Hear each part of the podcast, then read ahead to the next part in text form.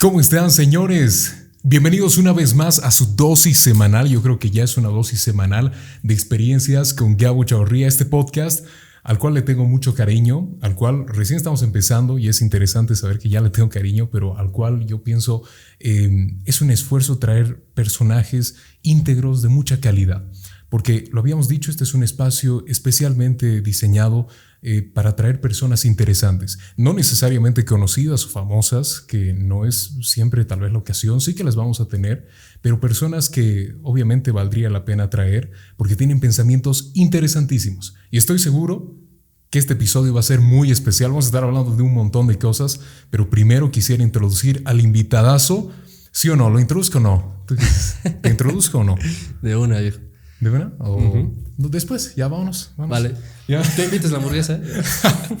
Introduzco primero a un amigo. Para mí es un muy buen amigo. Ya lo van a conocer, una persona muy interesante. Joaquín Otondo. ¿Cómo estás, Joaquín? ¿Qué dices? ¿Qué tal, Gabito? De verdad, gracias por esta oportunidad, por mierda, pensar en mí para el podcast, por ser el segundo invitado. Ya vi el anterior capítulo, está espléndido. Genial, ¿Te, ¿Te, gustó? ¿Qué tal te parece el formato, el lugar? No, está, hermano, está genial. Está todo bien pro, como dice. bien, es un placer tenerte. Yo siempre digo, me gusta traer personas eh, interesantes y quiero que te conozcan porque, y de hecho les agradezco mucho. Ya con el anterior episodio, como decía Juaco, que estaba genial, hemos llegado más o menos a las 10.000 vistas. Hasta, hasta el día de hoy, que es una semana después de haber grabado, me parece una locura, una locura. Y vamos a conocer hoy al querido Joaquín Otondo, que, bueno, iniciando por tu ocupación, ¿no? Por lo que eres profesional, es que eres doctor, ¿verdad? Mm, médico general, para ser exacto. Médico general. Saliste hace dos años de la universidad. Sí, ah, bueno, mi título es 2020 en realidad. Ya. Mm, en plena pandemia. Ah, justamente terminé el tema de lo que es el internado eh, a inicios de 2020, ya cuando estaba empezando la pandemia en sus primeros meses pero recién pude titularme hasta inicios del 2021 por el tema de, bueno, la misma pandemia. Claro, la pandemia. Mm, que todo el proceso administrativo, los documentos, el título, profesión nacional, todo ese tema. Y ya sabrán muchas otras personas que han estado ah, conmigo, compañeros, amigos, que ha sido un, una verdadera lucha agarrar el título, tener nuestra matrícula, un año de espera. Me imagino, viejo, porque además, eh, imagínate en pandemia hacer trámites asumo que habrá sido tipo, sí, voy a estar para tal día, para tal día, pero en realidad nunca sabes cuándo va a estar. Mm, sí, en realidad eh, lo que pasó es que eh, estuvieron como unos seis o siete meses donde inclusive hubo marchas de algunos de mis compañeros, uh, videos en internet, o sea, donde estaban, exigían que la universidad haga algo, que se movilice un poco, porque imagínate, en plena pandemia, casos subiendo, muchos de nuestros colegas médicos, enfermeras que, bueno, o estaban de baja o tuvimos la lástima de perderlos. Mm. Mm, y se necesitaba mucho apoyo de personal de salud. Y muchos decían, ok, tienen, realmente son médicos o quieren ser médicos, quieren su título, trabajen gratis o por su profesión. Y muchos de los casos han sido así. Muchos, muchos amigos, colegas han estado trabajando de gratis o, como se dice, honoris causa en hospitales pero en realidad, em, poner tu vida en riesgo, sea por vocación o no, y sin algún reconocimiento, mm, bueno, no, era, no me parecía nada justo. Mm. Y de hecho me gustaría hablar de la vocación ahora, porque eh, hablando del tema de la medicina es un tema muy delicado. Es interesante saber que evidentemente la realidad de Bolivia es que hay muchas personas que en este momento están trabajando, pero por vocación, hablando como tú decías, como si fuese eh, un tema honoris causa, un tema gratuito, pero esto se forma desde la universidad. Pienso que eh, esta decisión de decir, oye, yo voy a trabajar gratis porque estoy ayudando personas, necesita evidentemente vocación. Mm. Yo te pregunto porque recién saliste hace dos años, eres este, nuevo, bastante nuevo en el mercado laboral. Bastante. Tus compañeros, tú más o menos en la universidad, en el lado de la academia, ¿tú crees que todos entran con vocación a ser médicos? Todos entran en ese sentido. Yo quiero ser médico, quiero ayudar a salvar muchas vidas, eh, quiero trabajar de estar, o ya no hay vocación. O todo ese lado mercantil. Yo te pregunto esto porque veo que hay una tendencia muy marcada en pensar que en Bolivia el médico eh, va a ser millonario de un, de un, día para el otro, va a tener su consultorio súper fácil y que en realidad todo está dirigido a eso. Pero tú ves que tus compañeros tenían vocación o ves que los de ahora tienen vocación más o menos. Bueno, a ver, mm, te puedo contar un poco desde mi experiencia personal. Claro, siempre, sí. Al salir del colegio, bueno, como todos al salir del colegio estábamos como que un poco, tal vez con alguna idea de qué quieres ser, a qué quieres dedicarte, o a veces también presionado por tus papás o amigos o familiares para que seas una u otra cosa. Pero en mi caso concreto, yo estaba como que, güey, no sé qué hacer. a la deriva. pero, uh, ponte de mi familia, la mayoría son ingenieros o están en la parte de exactas, todo ese tema. Y mm, en realidad somos, creo que no tengo ningún, ningún pariente directo que sea médico que me diga, oye. el primero, saliendo del cajón, digamos. Exacto. O que, así que un, familiar que me diga, oye, ven aquí, esto se hace en el hospital o no te gustaría esto. Claro, que te vaya enseñando. Y no, no, tenías a nadie. Mm, no tenía nadie. Mm, me metí por el tema porque, bueno, me llamaba la atención el tema de la medicina que los rumores que me decían inclusive de que en el anfiteatro vas a estar abriendo cuerpos. Eso te llama la atención. Me llama, no, no, de una manera bizarra, pero um, fue como... Por curiosidad. Mm, curiosidad, a ver, me entraré aquí, qué tal me va. Ya. Y um, durante la facultad um, ves compañeros o personas que entran como que, no, yo voy a ser el mejor médico, todo eso, o entran con todas las ganas del mundo, pero terminan renunciando o dejándolo al, generalmente, te puedo decir un número un poco aproximado, tal vez un 30 o 40% lo dejan el primer año. Wow, oye, pero es bastante, es muchísimo. Mm. Porque si te pones a pensar, eh, o si pones a ver la cantidad de alumnos en primero, se reduce drásticamente en segundo y así durante los demás años. O terminan repitiendo materias o repitiendo el año. Pasa muchas ocasiones que um, o tienen materias a arrastrar o directamente repiten todo el año. Pero el tema de la vocación, uh, yo pienso que no se, no se agarra tanto en los primeros años porque no solo ir con las ganas de todo, o sea, no solo esa actitud de querer ir, decir, yo voy a ayudar a las personas, yo quiero hacer esto, o, yo, o mis sueños llegar a este punto, estas son mis metas, sino que empiezan a conocer un poco de lo que es la profesión en sí a partir del tercer, cuarto, quinto año, donde empiezan a hacer las prácticas en el hospital, ver pacientes, estar en contacto con, bueno, con los mismos pacientes, con el ambiente hospitalario, es donde ya empiezas a como que formarte una idea de cómo es. cómo va a ser además todo el mundo profesional. Debe ser un mundo la teoría y otro mundo la práctica. Exacto. Los primeros años estás uh, totalmente avalado en la teoría y en tercer año cuando empiezas a llevar un poco de semiología es donde empiezas a conocer la parte clínica, que es, que es la parte que, bueno, generalmente puede llamar más la atención a todos los que están en el área de medicina, porque es cuando ya empiezas a sentirte como que Ah, como que mierda, esto es ser médico, o es un primer vistazo a lo que hacen, o estas cosas, ah, o estas áreas me interesan, estas áreas no tanto, o, en cuarto o en quinto año llevar pediatría y decir, ok, me gusta esto. Claro, donde vas probando, ¿no? De todo un poquito y de ahí sabes qué vas a estudiar. Exacto. Pero no muchas personas llegan a ese punto, ¿no? Asumo que, que incluso en ese punto no saben qué, qué, escoger y porque justamente no hay esta vocación, tal vez. Mm, no pienso que sea tanto vocación. Yo creo que mm, es el aspecto en que lamentablemente llegas a conocer la, cómo es el aspecto de ser médico del área de salud un poco tarde en la carrera, en tercero o cuarto año. Y a veces como que hay muchas personas que dicen, ok, estoy aquí, no puedo dejarlo. O mis papás no me van a degollar si lo dejo aquí la carrera. Pero ya estoy en tercer, cuarto mm, año, ¿no? Sí.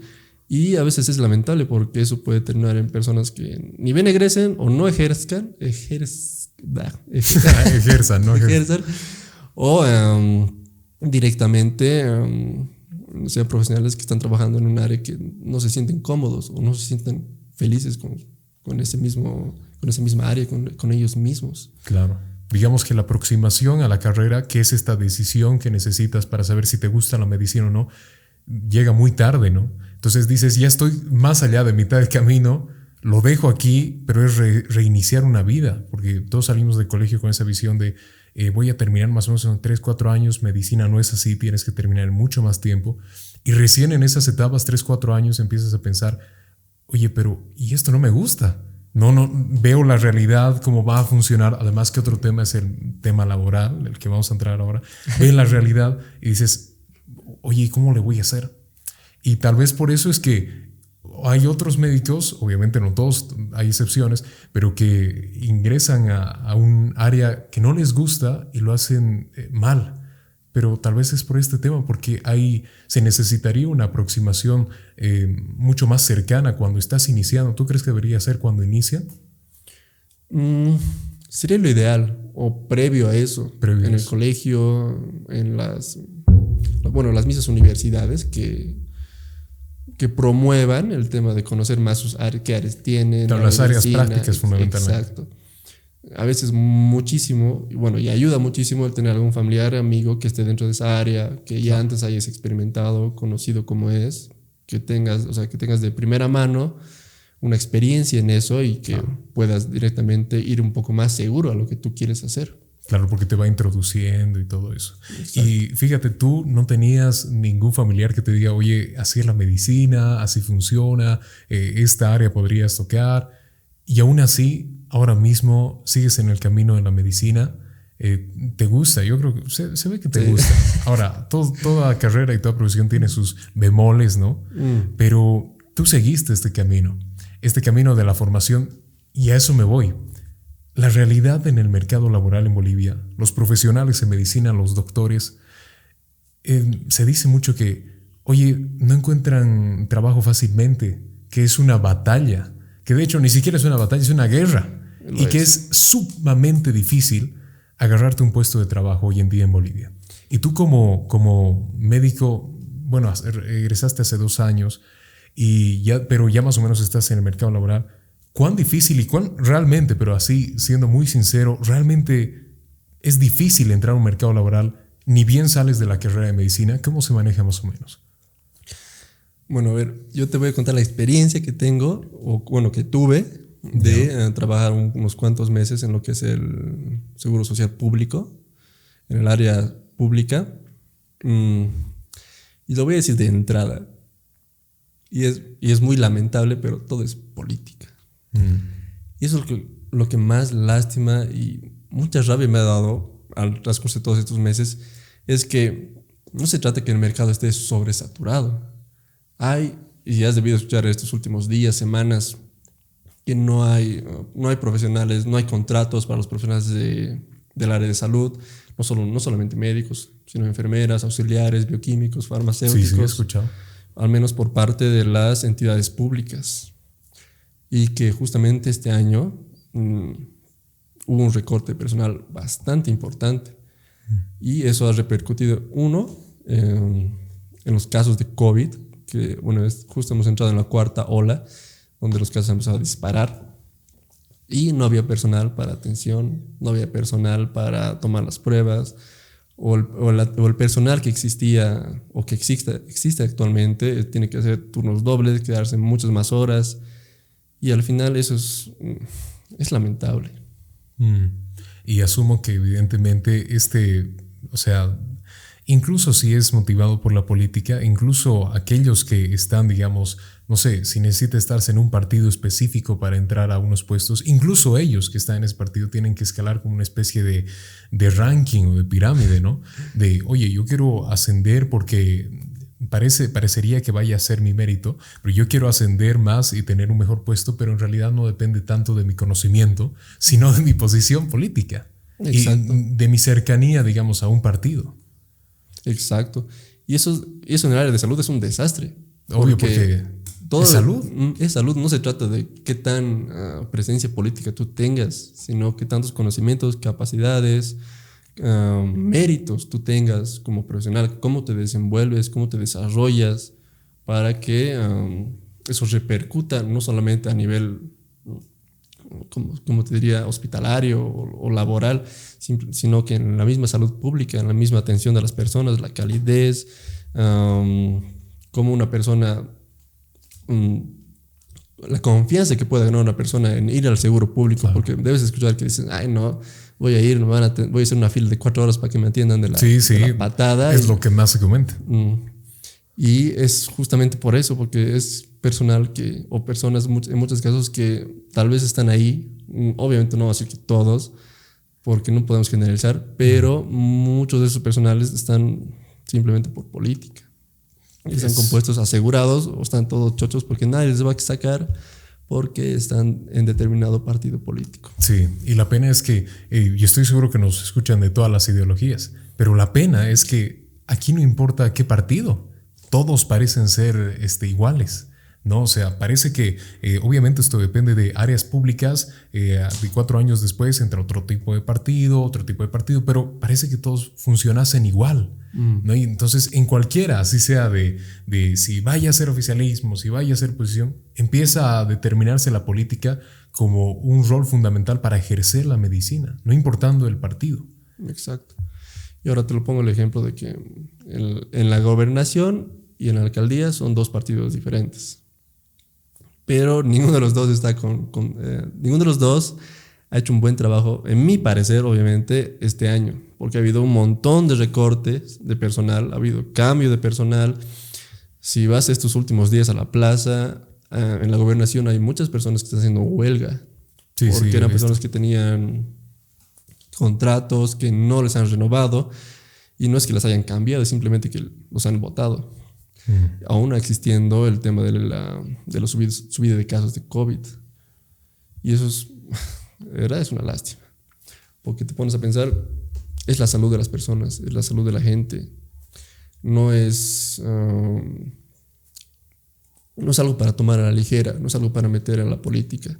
La medicina tendría que ser por meritocracia, capacidades, Um, por tratar de ayudar a las personas, no por tratar de encontrarte un puesto, algo político o algún trabajo, solo pensar en, la, en lo político o en el dinero. Y eso lastimosamente no se está observando, al menos en nuestra ciudad. No puedo hablar de otros lados, pero me imagino que la tendencia se repite un poco. Seguramente. Además que, em, o sea, es, es más o menos como, como si fuese una placa tectónica donde afecta a un lado, empieza a afectar a las demás, que es el resto del país. Y seguro que es una realidad parecida.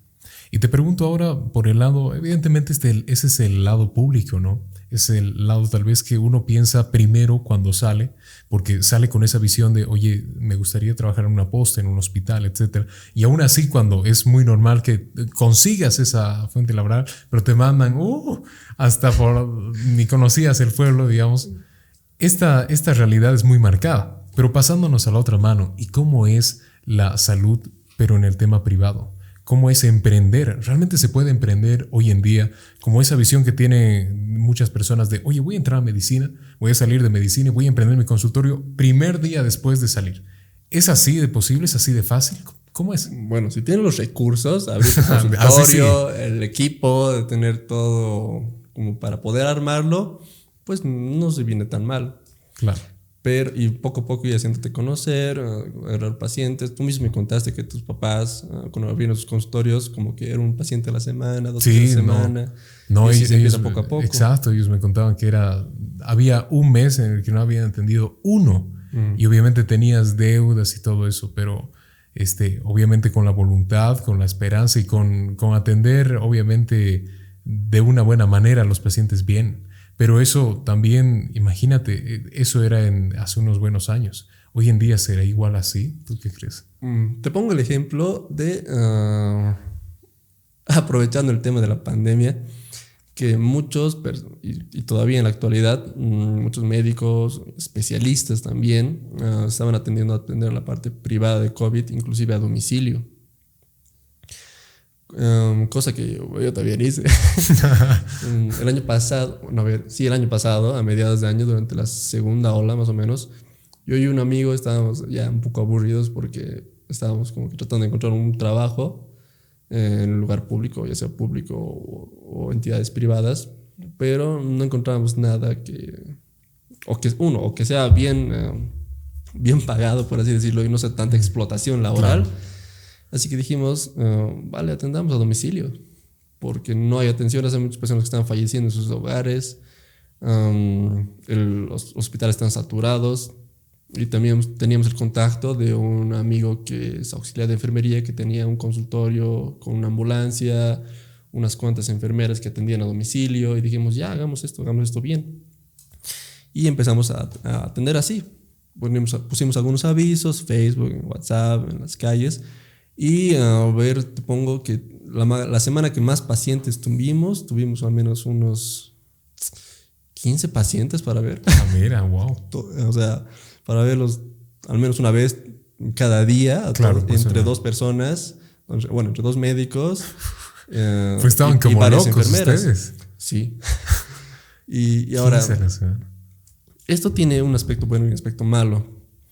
Porque uno, muchas veces um, veíamos algún paciente que, uno, no tenía muchos recursos económicos o era directamente de escasos recursos económicos al final eh, no podíamos venir y decirles, oigan, ¿sabes qué? Les vamos a cobrar 3 mil bolivianos todo el tratamiento COVID, como muchos casos habían y todavía creo que hay. Sí, se han hablado y se hablan. Así que simplemente, simplemente tenemos que un poco hacer, mm, un poco ayudar, porque no, tampoco pueden decirle, ok, no nos pueden pagar, aunque nuestra tarifa sea la más mínima que podemos hacer y tener que ir hasta un cerro a atenderles, pero tratamos de hacer lo que podíamos o de conseguir medicamentos para, en la medida que, que podíamos conseguir nosotros también.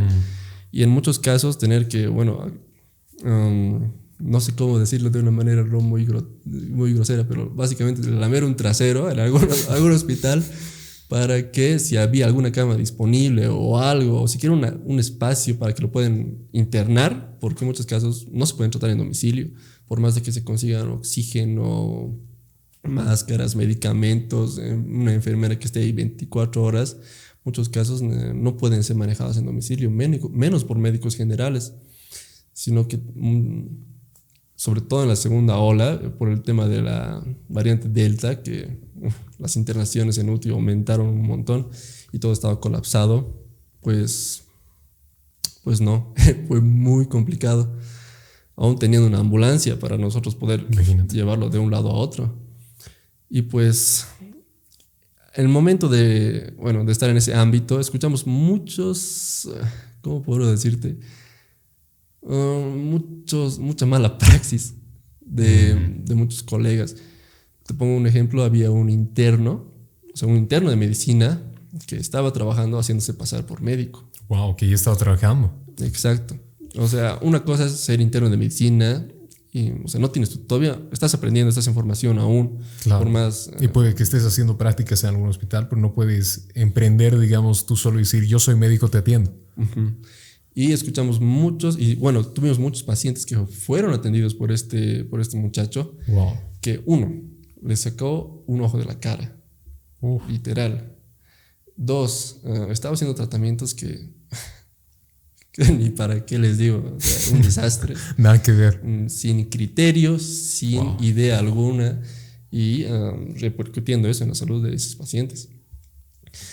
Y pues, nada, casos parecidos sé que hay todavía y sé que hubieron casos aún peores de muchas personas que lamentablemente se aprovecharon de, de las, bueno, de la, de, de la salud de las personas. De la salud de las personas, de, la pandemia, de, bueno, de todo eso. Todo el contexto y todo, mm. sí, ¿no? Así parece más encima un, un entorno, un contexto súper mercantil. Esto de la pandemia, ¿no? Y a veces te preguntas, oye, ¿realmente serán este, los precios así? ¿Realmente serán así? ¿Así se manejarán? Como explicas que sacan una millonada, pero siendo, ni siquiera siendo doctores, que es una súper mala praxis.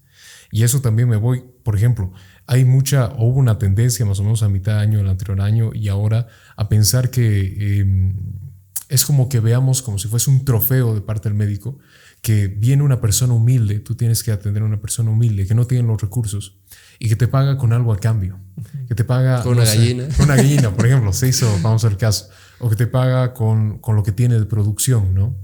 Y todos piensan, este, wow, esto es algo que pasa en un solo médico. Y yo les digo, eso pasa casi todo el tiempo. Literal, viejo. A mí, yo me ofrecieron, sí, una gallina, pero yo dije, te la llevo a mi casa, mis gatos la matan. me dejaron a dar uh, huevos, uh, esas cosas, pero... Pero no es que sea un trofeo así de wow, pero pasa todo el tiempo, ¿sí o no? Sí, pasa. Sí, te ha pasado. Sobre todo en, las, en la parte donde yo estaba trabajando, que eran zonas muy periféricas de la ciudad, salidas a, por Francesa, salida de Cochabamba. que puta, ni siquiera encontraba. No, son personas con bajos recursos. Exacto. Y pues, para qué te digo, ha sido, ha sido una, travesía bastante estresante.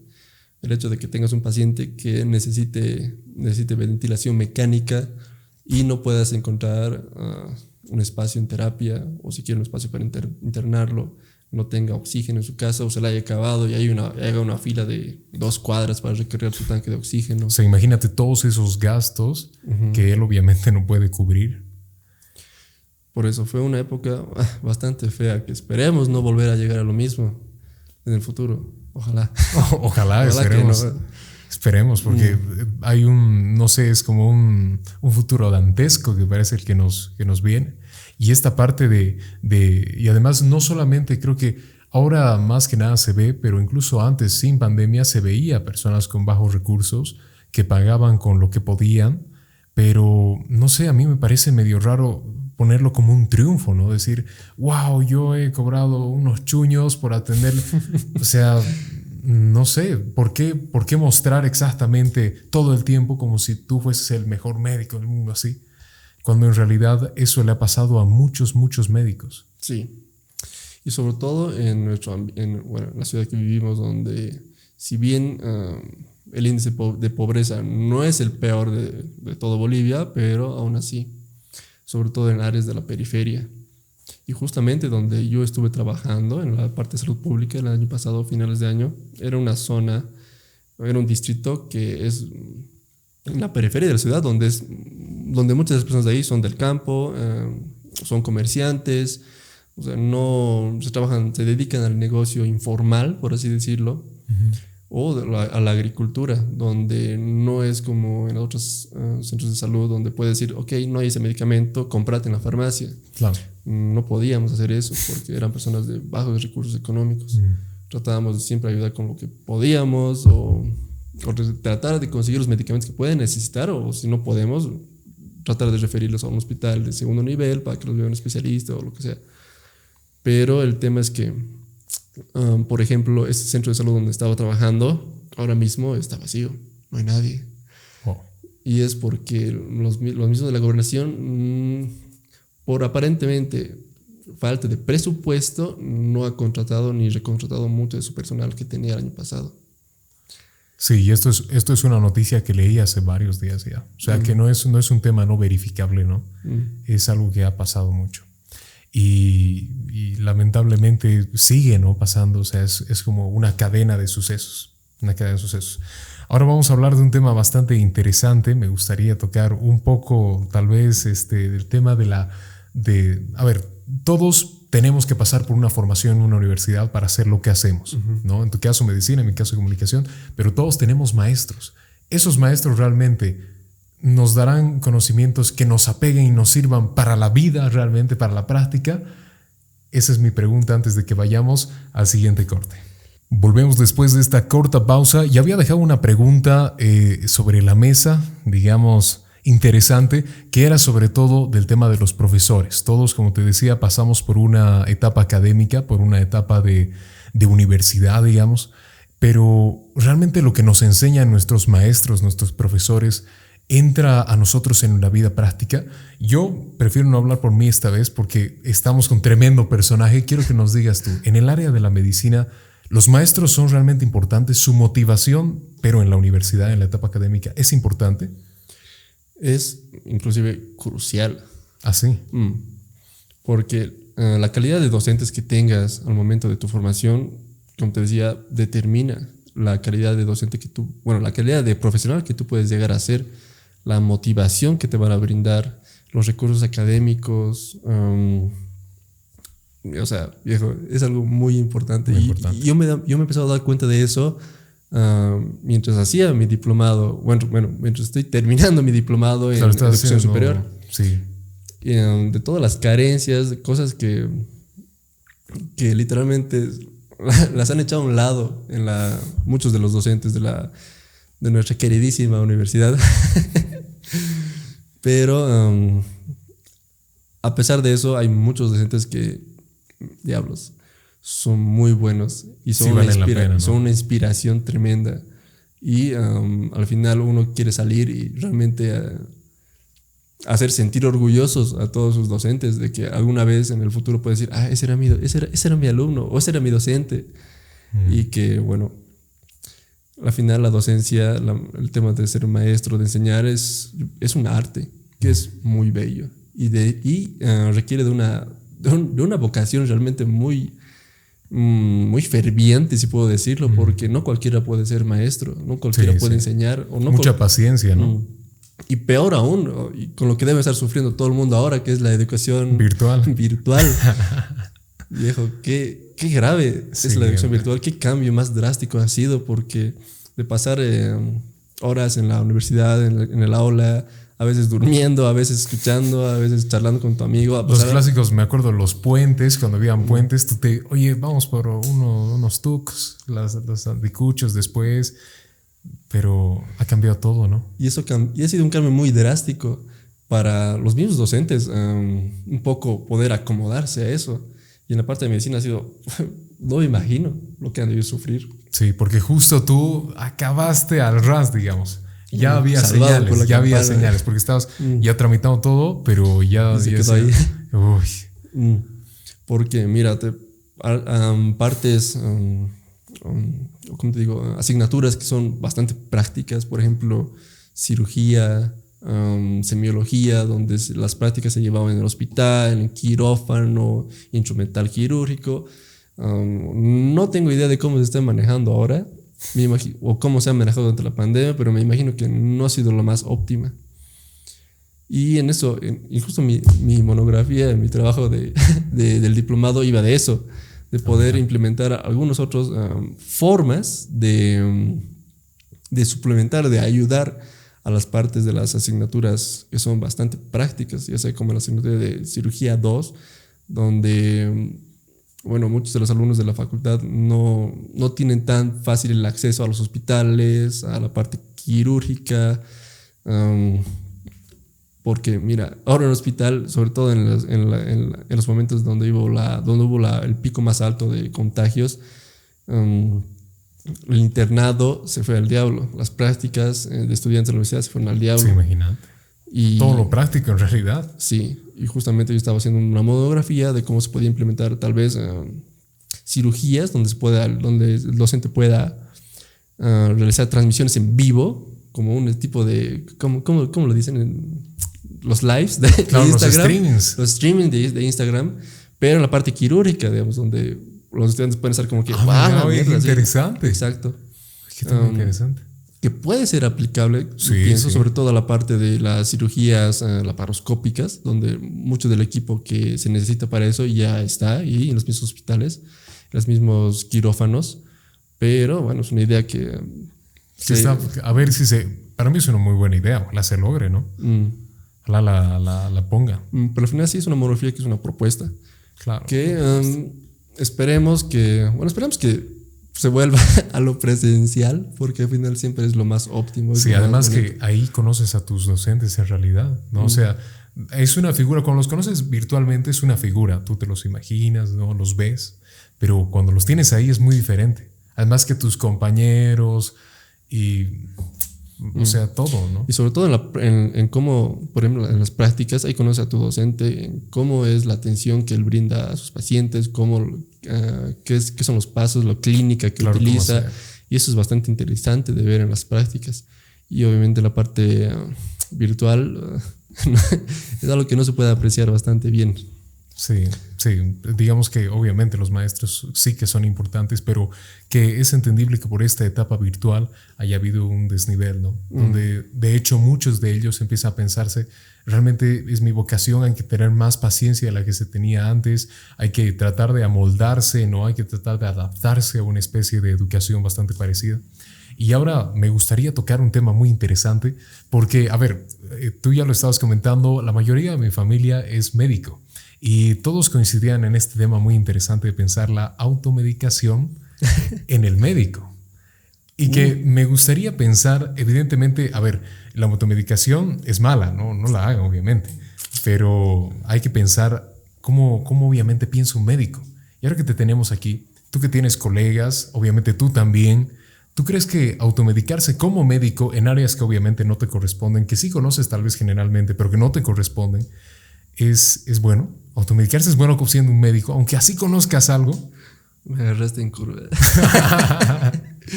cortamos aquí, siguiente. siguiente, corten, corten. ¿Tú qué crees? Bueno, a ver, mm, automedicarse no es bueno en ningún aspecto. Ningún aspecto. Incluso siendo médicos. Siendo médicos, ah, bueno, o inclusive a veces llegando a ser especialistas, muchas veces ah, tienen el conocimiento, tienen los recursos, tienen eh, todo para poder, bueno... Los medicamentos Los medicamentos para poder tratarse a sí mismos.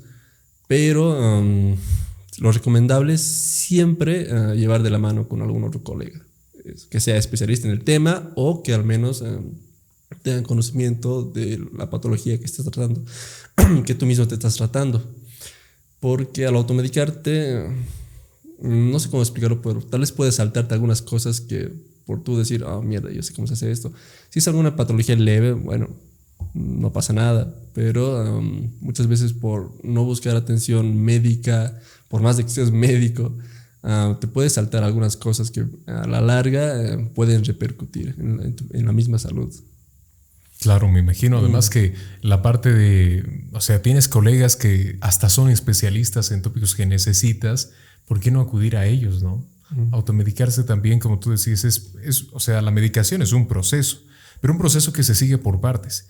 Y también es ese error incluso de nosotros que somos tal vez los, los pacientes, pensar que querer sanarme rápido es saltarme estos pasos y rápidamente ir a automedicarme a algún lugar o en la, la clásica, la farmacia.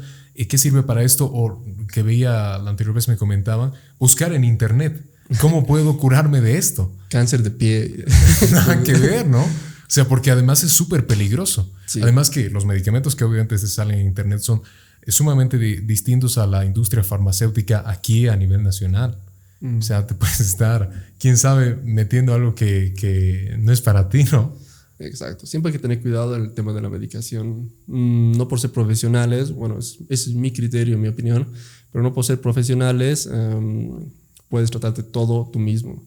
Claro. Siempre es lo mejor ah, ver a algún colega, ver a algún especialista, que puedan realmente valorarte, estudios clínicos, todo lo necesario, no simplemente automedicarte. Y eso es un tema que, es interesante que lo tomes, porque, bueno, que lo hayas tocado, porque el mismo, las, yo pienso, al menos a lo que he podido observar, es que muchos de los, ah, del personal de salud, sobre todo médicos, son los que más deteriorada tienen su propia salud. Son los que mm. más descuidados son con su propia salud. La automedicación. Mm, y puede deberse a eso, puede deberse a muchos otros factores, el estrés. El, estrés y todo lo que vive un médico en realidad, ¿no? Pero uh, es a veces un poco gracioso porque le digas a tu paciente, mira, tienes diabetes, no puedes comer esto, eso, tienes que tomar esta medicación, tu presión tienes que mantener con esto, olvídate de la comida chatarra o de muchas grasas. y, ahora salí sale, sale chatarro, estando también con un problema o con inicios de alguna patología parecida. Mm es un poco eh, irónico, puede. Irónico, sí, exacto, esa era la palabra. Y tú más o menos, eh, ahora tocando un tema también que me parecería interesante, yo estoy así como bolsa de boxeo dándote golpes porque estoy muy interesado en tu área y además conozco un poco, no soy un conocedor, pero conozco por mi familia. Em, a ver, a lo que tú obviamente pienses. Las personas, también el tema de la automedicación, eso ya lo conocemos, no es nada recomendable. Pero dentro de las industrias farmacéuticas hay evidentemente medicamentos para, todo tipo de patologías, ¿no? Pero también existen medicamentos naturales o este, plantas, tratamientos para patologías que sí tienen tratamientos farmacéuticos. ¿Tú qué opinas como médico de, que las personas evidentemente utilicen muchas veces medicina natural a comparación de la medicina eh, farmacéutica química, ¿no? Mm, bueno, eso es un tema un poco polémico, sobre todo. Sí, súper polémico en realidad. Sobre todo en nuestro, en nuestra sociedad. En nuestro medio. En nuestro medio. En nuestro contexto, sí. Mm, donde generalmente toda la, todas las tías, abuelas o, lo que sea tienen los remedios ya. Sí. Ya, te doy, te No, estito, estito. Sí, yo me he acordado de, de ahora mismo de mi abuelita, que seguro me debe estar viendo, un saludo. Y que ella, mi mamá es, es, médico, entonces me decía, cuando yo me enfermaba, era, ¿sabes qué? Vas a tomar esto, pero mi abuelita me decía, no, mejor es este mate, tal, ahora quién escucho, ¿no? Mm. ¿Y tú, qué opinas? ¿Qué, ¿Qué, debería hacer el paciente, digamos? ¿Confiar en ambas, no confiar en una o alguna? ¿Qué opinas? personalmente, no soy muy afín a la medicina, a la medicina natural o tradicional, porque... Ah, si bien generalmente no es como la medicina, o no llega a ser como la, la, la, medicina farmacéutica, química, que puede llegar a usar efectos secundarios, mm. sobredosis o todo ese tema, mm, sí muchas veces puede llevar, y eso a lo que me voy, es que muchas veces por evitar ir al médico, por evitar, eh, o por decir no, son muchas tabletas o lo que sea, y, em, agarramos la medicina tradicional, la natural, y nos aferramos demasiado a ella. Mm. Como que, no, me han dicho que este mate me hace bien, y cuando me tomo me, calma. O me han dicho que este mate es para mi, para mi azúcar, para, para que no se me eleve. Y eso muchas veces lleva a, a que la patología que pueda tener esa persona pueda empeorar. O puede llegar a casos donde, bueno, donde he visto que muchos pacientes que han estado con inicios de cáncer, lleguen al, al, médico, lleguen al hospital ya en fases terminales. ¿Por qué? Porque antes de eso no querían hacerse ver, ah, no querían tomar la medicación, se han dejado mucho, muy, de lado su salud y se han aferrado a la medicina tradicional. Que ojo, no estoy diciendo y no estoy criticando que la medicina tradicional no funcione. porque en muchos casos se ha visto que sí, ¿no? Sí, y si nos podemos a pensar, muchos de los medicamentos que tenemos farmacéuticamente son derivados de muchos uh, plantas, hongos, bacterias o lo que sea. Um, y muchos, mucha, mucha de la medicina tradicional es bastante efectiva, pero hasta un cierto punto. Um, pero dejar, de un, dejar a un lado uh, la medicina uh, o, la, o, el, o el contacto con el médico, con el personal de salud y solo aferrarse a la medicina tradicional, eso en mi opinión es algo que se debe tratar de evitar, de, evitar o erradicar inclusive, mm. de que solo nos basemos en medicina tradicional. Claro, porque es un tipo también de automedicación, ¿no? Mm, si se puede decir, sí. Si no consultas a un médico. Mm, sí. Y ah, en, mi opinión es un poco descuidar tu salud. O, confiar demasiado en algo que no está científicamente probado o no tienes la velocidad de que realmente funciona o para qué funciona. O en muchos otros casos cometer errores. Ah, por ejemplo, ay, no me acuerdo, hay un mate, mate de anís o algo así, que, um, por, ejemplo, que por ejemplo en los niños menores de uno o dos años um, está, totalmente contraindicado por, porque puede generar una invaginación intestinal y eso, y eso es algo uf, es algo quirúrgico. Y bueno, no lo sé, el papá debe saber, eres, pediatra, pero algo, algo así va. Y hay muchos medicamentos em, tradicionales o naturales que pueden estar contraindicados en ciertas personas o en ciertas patologías. Por eso lo ideal siempre es consultar con tu médico de confianza o con tu especialista para que si vas a estar tomando algo o vas a consumir algún medicamento, lo pueda valorar y pueda, decirme, puede decirte, ok, no, no te recomiendo o mejor esto o el otro. Claro, que te pueda guiar, ¿no? Para eso en realidad está también. Exacto. Aprovecho de consultarte también, muy interesante. El, el, otro día veía mientras conducía, de camino de hecho aquí, pasaba por una zona y veía, hay muchos contactos, sobre todo, bueno, contagios debido a los contactos por, por el coronavirus, por la pandemia, ¿no? Pero veía, veía las calles y no había ni una persona con barbijo. Y decía, pero, eh, o sea, ¿cómo podemos estar hablando de que la mm. pandemia va a pasar y que todo va a ser si en realidad el barbijo no se usa? Y te preguntaba, ¿cuán, cuán realmente cuán consideras o cuán, cuán importante es el barbijo a tu consideración? Usarlo incluso, bueno, evidentemente estando vacunado o no estando vacunado, ¿el barbijo realmente es importante en ese sentido? ¿Crees que deberíamos eh, usar uno, ni siquiera uno, dos, usarlo todo el tiempo o en qué situaciones no deberíamos usarlo? ¿Qué crees? Bueno, de, de ya de entrada el uso del barbijo es primordial peor en estas semanas, en estos meses, que no estamos en la cuarta ola. ¿Por qué? Porque se evitan contagios, se evita exponerte, se, evitan muchas cosas, internaciones, todo por un simple pedazo de tela que está en tu cara. Y no hay una razón para decir no quiero usar, no la hay. Tanto personas que están vacunadas como no lo están, tendrían que estar usándolas. Um, y su uso en lugares cerrados, en ambientes cerrados, mal ventilados, donde puede haber mucha cantidad de personas, aglomeración de personas, es aún más importante. Mm, según, los, según los estudios que estuve leyendo hace, hace varios meses ya, incluso a veces el barbijo ni siquiera es suficiente para protegerte. Mira eso. Porque uno importa ah, la carga viral que puede estar en el ambiente. No es lo mismo una no sé, una persona que esté en un área de terapia intensiva donde la carga viral es altísima, puede que su barbijo, por, mal, por más filtrado que tenga, si es del 99.9%, um, si la carga viral es demasiado elevada, se va a contagiar. Ahora es diferente usar un barbijo en, en, la calle, en, lugares públicos, bien, bien, ventilados, donde inclusive no está se puede aceptar el uso de barbijos simplemente quirúrgicos, que no son los que te sellan la cara.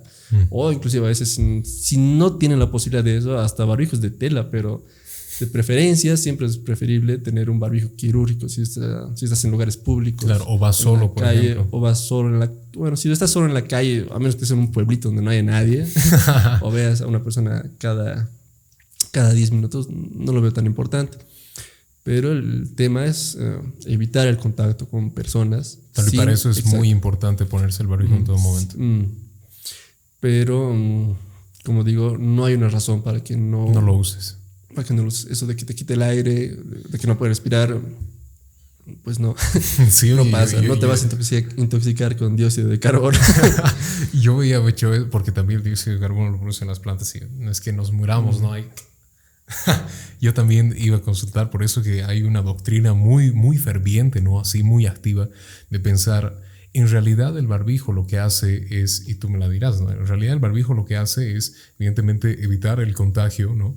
Pero con el barbijo bajamos nuestras defensas. Y el barbijo hace que nosotros ya no estemos en contacto con distintos elementos en el aire, no sé, a ver, es una teoría que encontraron por ahí, pero es la teoría de no hay que usar el barbijo porque en realidad nos afecta a la inmunidad y nos vuelve más débiles. Eh, bueno, no sé. ¿Tú qué opinas? Bueno, de primera es una tontería. si ahora estamos usando el barbijo, el uso es obligatorio en muchos países, ah, hay leyes, normas, no es porque estamos tratando de mejorar nuestro sistema inmune, simplemente porque estamos frente a lo que es la pandemia del coronavirus y, ah, y estamos, utilizamos el barbijo, uno, para protegernos a nosotros mismos, dos, para proteger a los demás si nosotros estamos portando el virus, para evitar internaciones, para evitar contagios. Mm, si bien lo que tú dices, o sea, es como, es como cuando los dicen a los niños, ¿verdad? Como que, ay, no, tu niño tiene que conocer un charco de, de tierra o tiene que nomás estar por ahí en el piso porque al final no va a agarrar defensas. O O sea, es hasta un punto, pero, pero tampoco es para estar exponiéndose claro, a la calle, a, las enfermedades. los niños que tocan cosas y se meten a la. Muchas enfermedades de, diarreicas agudas se dan por ese mismo tema. Pero ahora, exponerse en la calle, no usando el barbijo, con esa, por ese motivo de no, defensas Exacto. Nada que pues, ver. No, nada que ver. Sí, yo ya pensado, yo lo vi, vi testimonios y todo. Bueno, de esas cosas que se encuentran mucho en internet, ¿no? de que dices, oye, y esto sería interesante llevarlo al podcast, pero ahora ya lo tengo racionalizado, ya lo tengo aclarado. Y cambiando un poco tal vez de tema para que también chequemos esa, esa etapa tuya de la vida que es la fotografía. Obviamente, introduzco un poquito antes de preguntarle. No, no, pero este, espera, antes de eso, había un tema que sí quería tocar, que era el tema de los antivacunas. Le metemos normal. Que ahora sí es el tema, literal, es el tema más polémico que hay ahora. Sí, sí, si quieres, este, pensaba hacerlo, este, tema medicina, tema fotografía, pero si quieres dejamos la fotografía al final, ¿qué te parece? Ah, hagámoslo de una. Ya. Tema, tema vacunas, antivacunas me parece muy interesante saber que hoy en día el mundo se empieza a mover todo por una vacuna como si fuese, eh, en lo personal, ¿no? La salvación. Pero cuando empieza a ver, este, yo creo que ya nos vamos a conseguir de esas poleras con huequitos, primera dosis, segunda dosis, tercera dosis, porque en realidad... un tatuaje ya. un tatuaje.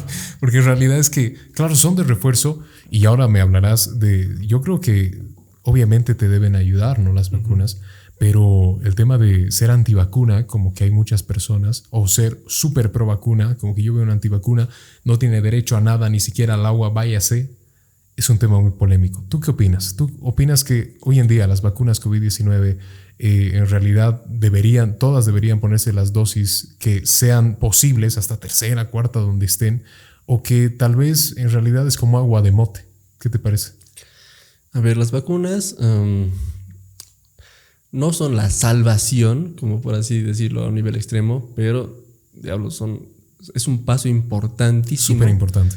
Para poder superar esta pandemia. Es importante que las personas se vacunen. Mm, sí, mira. Y, se está dando cuenta justamente ahora ah, con el tema de las nuevas variantes, de la variante Omicron, por ejemplo, que, por ejemplo, está atacando mucho más a personas no vacunadas. Mm. Y esto no lo digo yo, no lo dice Joaquín, como el doctor Joaquín. Lo dice la ciencia. o sea, me refiero a los estudios, ensayos clínicos, a los reportes. Lo que se maneja normalmente como base de la medicina, ¿no? Exacto. Mm, te doy el ejemplo. ¿Dónde ha salido la variante Omicron? ¿Dónde se ha iniciado? Ha sido en Sudáfrica. Actualmente ese país ah, se encuentra ya en un descenso de casos. Y em, eso es bastante importante porque nos podemos, podemos ver, analizar más eh, cómo ha sido el, proceso de, llevar esa, de llevar la pandemia con una variante que obviamente tiene más mutaciones y es menos, las vacunas llegan a ser un poco menos efectivas en comparación a las anteriores, a, las anteriores olas. Y pues en este caso, en Sudáfrica, mm, se, ha, se, ha, podido evidenciar en los informes de Ah, ¿cómo, se llama? estaba leyendo eh, de Netcare, que es una, es una red de salud eh, privada en Sudáfrica que maneja más o menos como 10.000 o 100.000 camas. Y se ha hecho un informe ya en los últimos, hace un par de semanas que salió, de uno, ah, comparando cómo, cómo se ha llevado ah, las internaciones, la mortalidad, la gravedad de la enfermedad en relación a la anterior cepa bueno, la tercera ola con la, con la variante Delta. Y, um, es, bastante interesante de ver y, te cuento porque, bueno, no te voy a abrir tanto con la parte de estadística. No, dale, dale, no, es interesante.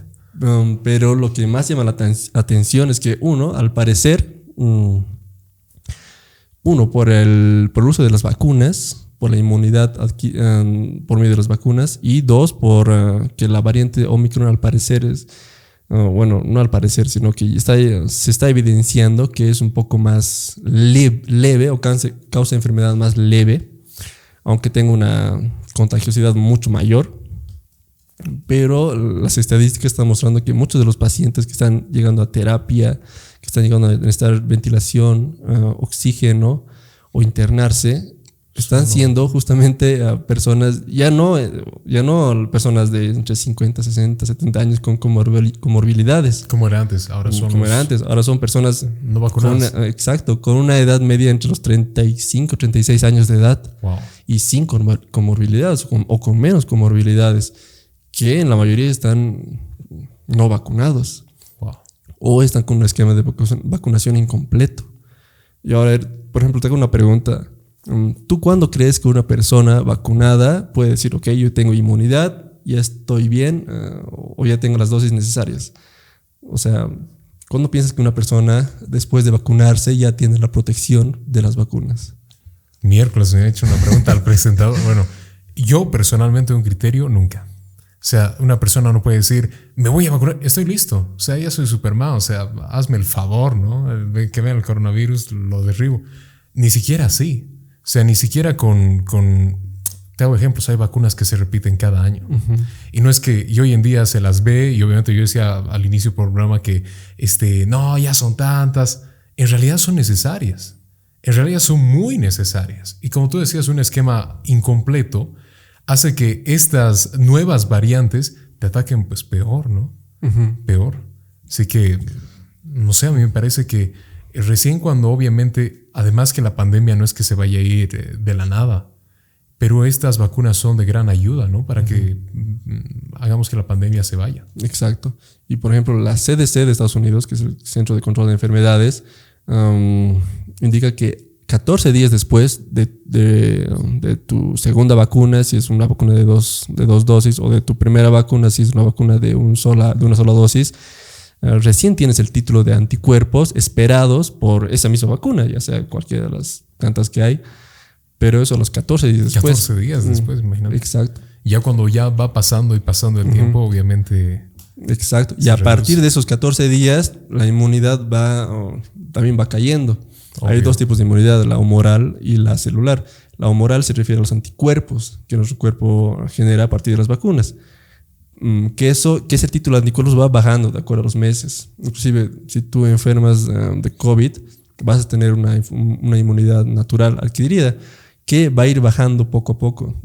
Claro. Pero también está la inmunidad celular, que son los mediada por tus células, los linfocitos, que esos ya están de memoria, que eso, aunque, tengas, aunque tengas tus títulos de anticuerpos ya mucho más, más disminuidos, van a estar ahí. Y no es solamente que, que bueno, ya termino mi esquema y me voy a la chingada. Pero, pero um, se van poniendo dosis de refuerzos, como son la tercera dosis, o inclusive cuarta dosis, como en algunos países como en hasta Israel. quinta, eh, creo que en Israel, están, en Israel están hasta la cuarta dosis, sobre todo, al menos a su personal de salud. ¿Por qué? Porque uno, ese título de anticuerpos va bajando. Claro. Ese es el problema. Y dos, eh, lamentablemente el virus va mutando y les llega, a ser, llega a las vacunas un poco menos efectivas. Menos efectivas. Pero no es que ya no sean nada efectivas. Las vuelven menos efectivas en la parte de que tú contraigas la enfermedad sintomática, de que tú te enfermes. No, no te protegen, o sea, de que tú no te enfermes. Simplemente de que tú puedas ah, llegar a agarrar la enfermedad sintomática. Claro. Pero donde no se ha evidenciado que haya una disminución es en, en que evite que tú agarres una enfermedad grave ahí los títulos de anticuerpos o los títulos um, o, la, o, la inmunidad, la, la, protección que te da, sigue siendo por encima del 80%, 70%. Bárbaro. Que está bastante bien. Oye, interesante, yo aprendiendo como alumno me decía, ya se nota que estás haciendo un diplomado en educación superior. explicas, explicas muy bien. Ya necesito mi tucumana. Ya, ya necesito mi tucumana. ¿Cuándo toca el puente? De hecho, el puente toca ahora. Vamos a hacer una pequeña pausa y volvemos ahora. Dale, hijo. Bueno, aquí estamos volviendo a nuestra última pausa, ya un tiempito, bueno, hablando de lo prohibido, ahí charlando lo que no puede salir en video, ¿no? yo quería preguntarte, eh, querido Joaco, ahora más o menos, yo tengo mucho, y la gente lo conoce en mis redes sociales, yo tengo mucho como, como si fuese una defensa en contra de, de esta parte de las fiestas en tiempo de pandemia. A mí no me gustan para nada las fiestas, o sea, para nada, yo soy un enemigo, eh, soy una vizcacha parece.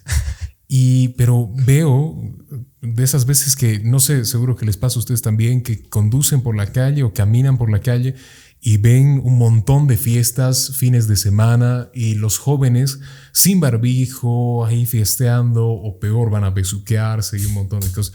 Que al final yo tuve la chance de hablar con algunos compañeros que se iban de fiesta y me decían, lo que pasa es que somos jóvenes, o sea, nos da asintomático, no, no pasa nada. Pero después, yo tengo esa teoría, tú me lo aclararás, ellos puede, obviamente deben tener la enfermedad y debe ser asintomática, pero van con sus abuelitas, con sus padres y, ¿qué pasa? ¿No? O peor, van con otros amigos y la van replegando por toda la ciudad. ¿Tú qué opinas de, esta, de este tipo de movimiento? De que los jóvenes estén yendo a fiestas y haciendo toda la actividad normal, pensando que evidentemente siempre se van a enfermar asintomáticamente. ¿Qué opinas? Pues es una irresponsabilidad de una. Porque el hecho de ser joven, como te estaba diciendo, no evita que tú te puedas enfermar. Y tengas o no la enfermedad de manera leve, moderada o grave, mm, eso repercute sobre todo en tu familia. ¿Cuántos no hemos perdido mamás, papás, abuelitos, tíos, parientes por esa enfermedad? Mm. Y a pesar de que en esta última, en esta última ola está viendo una ola de contagios increíble, increíblemente más alta que, inclusive cuando inició la pandemia, hay muchos más contagios. Um, y se están reportando que todos la mayoría de los casos sean mucho más leves. Um, aún así, no deja de haber internaciones. No están dejando de fallecer muchas personas. Hace un par de días falleció un doctor que era bastante, bastante querido en la parte de la docencia de la, de la, de la, de la Facultad de Medicina ah, que la verdad fue una, una, lástima, fue un golpe muy duro para muchas personas. Y ah, no deja de ser muy irresponsable que uno por creerse joven, por creerse invencible, está exponiendo a las demás personas, a su familia, a sus amigos, a su círculo social cercano. Y como te decía, muchas de esas personas jóvenes ni siquiera están vacunadas. Mm. Y como, como estaba hablando de ese anterior caso. como hablando desde el inicio. De todos esos informes, reportes que llegan de otros, de otros países, sobre todo países que ya están en el descenso y donde se puede evidenciar más o menos cómo ha comportado este nuevo virus. Bueno, no nuevo virus, sino esta nueva variante. Variante, sí. Es que la mayoría de los casos que estaban internados eran jóvenes y sin vacunas. Oh. Mm, y eso es muy preocupante porque en, al menos en, en nuestro, en, nuestro ámbito, en, nuestro, en nuestra ciudad, en nuestro medio, en nuestro medio ah, la mayoría de personas que no están vacunadas son justamente esas, las personas más jóvenes que es que van de fiestas y de paso se, se, van a contagiar 18 mil mutaciones del virus. Y de hecho, de esa manera creo que se hacen las mutaciones, las variantes. Mm. Porque eh, van, se besuquean y uno tiene esta variante y otra variante y pucha, sale una nueva variante. Bueno, más o menos sí. no, no así, ¿no? Porque yo no conozco esa parte, ¿no? Pero me imagino que así. Sí, bueno, el tema de las nuevas variantes es que Mientras más se replica un virus, más posibilidad hay de que vaya mutando y de que alguna de esas mutaciones eh, tenga una mayor eficacia, ya sea en, transmisibilidad, o sea, sea más contagiosa o sea más grave. Y em, lo que está pasando ahora es que, bueno, este virus está mutando muy rápido. Sí, sí. Y si te das cuenta, tenemos mínimo dos variantes por año o a veces más. Mm, pero deja, no deja de ser algo para tenerle, tal vez no miedo, para decir como que ya no voy a salir de mi casa, voy a ser un ermitaño y voy a estar en, voy a estar en, cuarentena para siempre, pero es algo que tenemos que tener respeto. Sí. Porque es nuestra salud, es la salud de los demás. Mm, ahora mismo los hospitales, las, las terapias están colapsadas, no hay ah, camas de terapia intensiva y um, el hecho de obviar todo eso, salir de fiesta, importarte un, huevo, todo eso, eh, pues no. Es algo muy irresponsable, como decías. Exacto. Además que yo escuchaba esta, o sea, esta tienen los jóvenes de, oye, ¿por qué sigues saliendo si, si es tan peligroso, no? Y decían, lo que pasa es que se me está yendo mi juventud. Se me está yendo ese tiempo de salir con mis amigos, se me está yendo ese tiempo que antes se tenía, ¿no? De vamos a ir a una fiesta y ya. Pero se te estará yendo ese tiempo, pero se te puede ir la vida si no te cuidas. O la vida de uno de tus familiares. O la vida de uno de tus familiares, sí. Entonces creo que es un tema de reflexionar e incluso seguro que pensarán, bueno, sí, no estoy vacunado, me vacunaré y voy a seguir ah, metiéndole como habíamos hablado, la vacuna no es una garantía de que de la nada vas a ser Superman y no te vas a contagiar. Sí que te ayuda, pero en realidad hay muchos otros factores. No irte de fiesta todos los fines de semana, salir con un tipo de personas que ya sabes que han ido de fiesta, o, perdón por la sinceridad, no besuquearte con todos y así. Que en realidad, o sea... Beso de tres contraindicado. ¿eh? Eso está contraindicadísimo. Entonces creo que deberían tomar más responsabilidad los jóvenes. Mm sobre todo en una época como es la ahora mismo, donde los contagios están hasta las nubes. Porque después, bueno, o sea, era algo de mm. cada día, ¿no? Sí, bueno, sabemos que no, tal vez no podamos volver a, una, a la normalidad como era antes. Sí. Pero sí a una nueva normalidad. A una nueva normalidad, exacto. Donde a pesar de las vacunas, a pesar de um, que se esté, de que el virus puede llegar a ser endémico y ya no pandémico. Ya no pandémico, sí. Um, siempre hay que tener cuidado no podemos simplemente volver a lo que éramos antes. A lo que éramos antes, Eso ya es imposible. Mm. Eso ya está para atrás. Del tema interesante también del que me gustaría hablar, porque ya estaba tratando de sacarlo antes, que era que darte este espacio tan interesante para que me digas tu trayectoria por la fotografía. Mira, yo, yo conozco que eres fotógrafo, me has ayudado en muchos proyectos, sobre todo como fotógrafo. Eh, Bosquejos de Café, es un excelente fotógrafo. Ustedes habrán visto las fotos que yo subo a mis redes sociales de estos proyectos. Pues él las tomó y tiene un estilo muy particular, muy bonito. A mí me gusta mucho su estilo fotográfico. Y te quería preguntar, tú, tú obviamente manejabas esto de la fotografía a la par de estudiar medicina, ¿no? Entonces, pero yo pregunto, o sea, todos tenemos nuestro hobby, pero seguro que había una conexión. O que por lo menos pensaste, ¿por qué iniciaste la fotografía? ¿Tuvo alguna conexión con la medicina? ¿O fue así por puro hobby, porque te gustaba? Pues yo creo que fue puro hobby. Así el inicio. Mm. Me acuerdo que, no sé, cuando estaba en colegio, trajeron una cámara de estas reflex bastante antiguas y así bien como que de plasticorras con sus 8 megapíxeles así todo todo todo revolucionario revolucionario esa, decías uh no esta es una cámara hay que tener cuidado no la hagan caer exacto y pues no sé mm, pienso que la fotografía es uno de las de los medios de comunicación o bueno, un arte para comunicarte a ti mismo, mm, comunicar historias, comunicar a, a los demás también. A los demás. Y creo que de eso empezó todo, o sea, porque empecé a, empecé a sacar fotos y como que cualquier persona, digamos, bien amateur, porque me gusta, porque, bueno, y me sigue gustando. Um, pero después llegó un poquito más, tal vez como que, ok, tal vez sí puedo tomarlo como un hobby, pero un poco más serio. De ahí junto a mi hermana llegó este proyecto que se llama Prisma. Prisma, Fotografía, sí. Mm, que lamentablemente es un proyecto que está un poco dejado. No, pero podría cerrar clientes, más bien di, estamos todos los días trabajando. Universidad gratis. pero um, la idea de, lo, de esto fue como que, bueno, hay muchas personas que son muy hábiles en el sistema de la fotografía en Sucre, en nuestro medio, en nuestro país, pero queríamos hacer un poco, algo un poco diferente tal vez. Como que um, dejar toda la parte tan tan de moda o tan, tan, ¿cómo, no sé qué palabra? ¿Como de modelaje? Tan, tan de modelaje, tan de como que, ok, yo quiero fotos para mis portfolio y todo eso. Tan de o para mis redes, para, para lucirme. Ah, no sé, tal vez algo un poco más íntimo. Claro. Um, de que cualquier persona, sin necesidad de ser modelo, sin estar de, de ser ah, tal vez, ah, no sé, la persona más linda o agraciada del mundo, porque de eso no se trataba, era, es que simplemente pueda contar su historia, de quién es, o de qué tiene en su mente, qué, qué se imagina, qué cosas le gustan.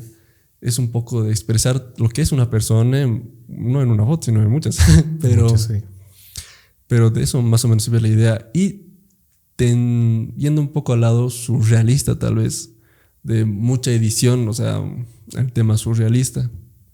Por ejemplo, hay una artista que que me encanta, es una artista mexicana, bueno, es una, es una artista española que, que, vivió en México en los, a veces de los años 1940, 60. Wow.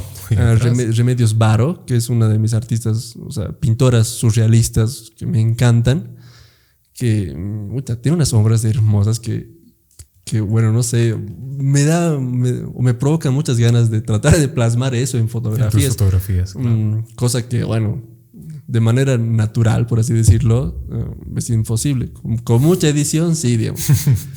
Pero mm, lo, que me, lo, que me, llama la atención de eso es esas ideas, esa, esa parte creativa, poder plasmarla.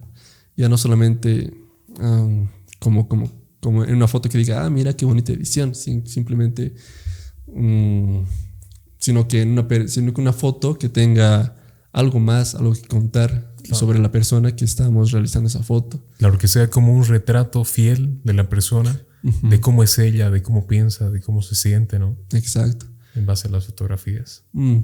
Y bueno, más o menos de eso va, pero el tema es que he estado muy abandonado.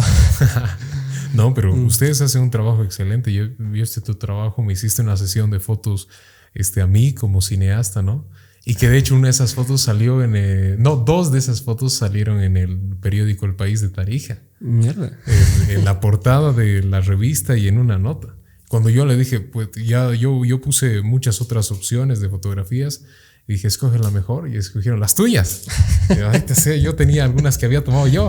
o sea, eres, eres realmente bueno en el tema de comunicar con la fotografía, porque además que, que creo que no solamente nuestro medio en Sucre, ¿no? ya me dirás que crees, pero creo que en el medio de Bolivia incluso está más esto llevado a la fotografía en realidad es que se vea el fondo borroso y que salga una modelo, un modelo tremendo y ya tienes la foto, ¿no? Yo creo que se está moviendo así. ¿O tú qué crees?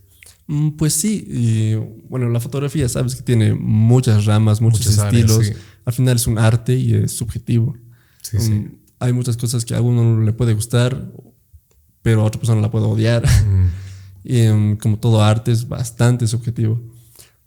Pero de todas formas tienen épocas, hay modas, hay tendencias, pero am, muchas, a veces esas modas o tendencias tienden a dejar de un lado cosas que, bueno, al menos yo veo importante en la fotografía, como puede ser composición, puede ser la- los colores, las expresiones, los pequeños detalles, que muchas veces solo por realizar fotografía de, como tú decías, tipo um, ¿cómo, cómo dijiste? Eh, tipo de fondo borroso y todo Claro, eso. con el bokeh. Con el bokeh, todo el borroso. y, a veces se deja de un lado esos otros detalles que de verdad a mí me encantan de la fotografía. Y que son muy importantes, ¿no? Como la composición, como los tonos.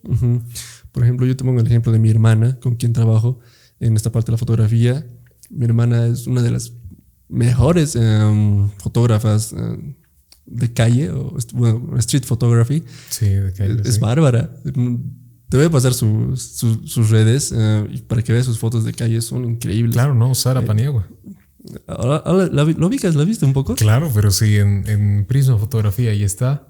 Ponen sus cuentas, he visto su trabajo, es muy interesante. Exacto. Y eso, eso es lo que me gusta, que la fotografía tiene muchas ramas. Muchas ramas, sí. Y bueno, tal vez por el tema de la moda o las tendencias, a veces llegamos a solo enfocarnos en una, que es el retrato de moda o, la- o esa parte. Pero hay otras partes de la fotografía que son muy bellas. Mm, Por ejemplo, a mí me gusta mucho el tema de la fotografía de naturaleza, Mm. en la que, bueno, tienes bastantes ejemplos Sí, y sí. muy buenos. Gracias, gracias. Um, o la fotografía documental, que mierda. ¿Quién no quisiera ser un fotógrafo de, de la parte documental Sí. y irte de un país a otro conociendo eso. historias, personas o conflictos? Sí, no, hay de, Mm. hay de todo. Hay de todo. Y es un área muy interesante porque además tú puedes pasar de una a otra, ¿no? Porque uno piensa, sí, soy bueno en esta, pero podría intentar otra. Y quién sabe, eres muy bueno en esa, ¿no? Exacto. Además que esta parte tan, tan interesante, y yo te voy a preguntar, tú, tú ya nos explicaste que estás en el área de, eh, más allá de la fotografía como biográfica, de contar historias con cada uno de tus modelos, no necesariamente con las características estereotípicas de la fotografía, ¿no? De cuerpo este, modelado y así. Pero ya que has visto ese tipo de modelos, como- o sea, que no tienen nada estereotípico, y que también estoy seguro que has visto fotografías de tus colegas, que obviamente son a modelos. ¿Tú crees que eh, la fotografía, y esta tal vez para los fotógrafos es una pregunta burda, pero ¿tú crees que la fotografía debería estar destinada no tanto al tema de fotografiar estereotipos, de maquetarlos en una fotografía que digas como lo que tal vez estábamos acostumbrados en Instagram, que todo sea modelaje? sino que también contemos historias en base a personas que, que tal vez no tienen el mejor cuerpo, ni, ni la mejor figura, ni, ni nada, pero que tienen una historia que contar. ¿Crees que en fotografía debería priorizarse la historia más allá de- del modelo o la modelo? Bueno, desde mi punto de vista, um, como te digo, es, es un arte y al final un arte te, te- tiene que transmitir algo. Y si actualmente se sigue alguna tendencia o, al- o cualquier parte de, la, de, de Instagram, de moda, mm, y no te transmite algo, pues ahí está fallando. Mm, yo creo que todo tipo de arte, ya sea desde la fotografía o el dibujo, la pintura, tiene que transmitirte algo. Y personalmente creo que sí, que tiene que, tiene que priorizarse sobre todas las cosas. Lo que es el sentimiento que te transmite a ti. Por ejemplo, me acuerdo que tú me decías que, ah, en una entrevista creo que te hicieron, creo que no me acuerdo bien, pero que tú empezaste como eso, como con la parte de la fotografía. Y a ti lo, que te, lo que te gustaba era transmitir algo, alguna historia o alguna idea. Y muchas veces la fotografía se te quedaba de corta. O sea, se te quedaba un poco corto. Pero a través de, los, de la videografía, de los cortos, de los cines, podías un poco plasmar de mucha mejor forma esas ideas que tenías, esas historias que querías contar. Y es a lo que va. Muchas veces la fotografía no, no simplemente se trata de una foto bonita, sino de qué te va a contar esa foto o, esas o ese conjunto de fotos. Muchas veces la fotografía documental no se basa simplemente en una En foto, Una foto de muchas. sino en muchas fotos que le dan un contexto, una historia, un porqué o un, ¿Por qué. qué? Un qué, exacto. Como si fuese un trabajo de investigación. O sea, donde tienes un problema, que en este caso es tu modelo, pero que cuentas sobre él caminos, que en este caso son los objetivos, por ejemplo. Entonces cuentas este, quién es él, por qué hace lo que hace, qué hace, para qué lo hace. Y eso vuelve a la fotografía más interesante del mundo del, modelaje y así, el estereotipo, y la vuelve en una fotografía de historia. ¿no? Y es mucho mejor. Bien, un tema interesante, de hecho, un programa interesante, ya debemos ir una hora 20 minutos más o menos, que se pasa volando, yo ya les digo a mis pues invitados, se pasa volando porque obviamente hablamos de temas que a ellos les gustan, que a mí me gustan, yo los tengo como si fuese, yo, yo soy muy preguntón y les pregunto de todo y me gusta saber de todo sobre su área. Y bueno, querido Juaco, espero que te haya gustado estar aquí. Y tienes, este, bueno, las tres cámaras para decir lo que quieras, saludar a quien quieras, despedirte como quieras, a ver, todo tuyo. No, pues en primer lugar, Gabo, gracias por darme este espacio, de verdad, es un honor, de verdad. Y sabes que me encanta trabajar contigo en lo que sea. Si me vienes con un proyecto o algo, yo te digo sí de una.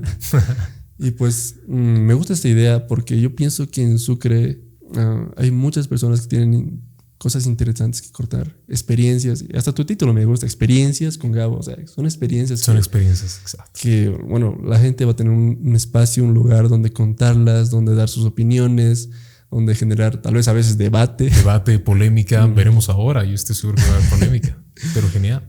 Sí, pero de verdad, gracias por el espacio. Un saludo, un saludo a mi hermana ahí, que debe estar ahí riéndose. riéndose, sí. Pero de verdad, gracias por el espacio. Gracias, Gabito. No, no hay por qué, querido Joaco.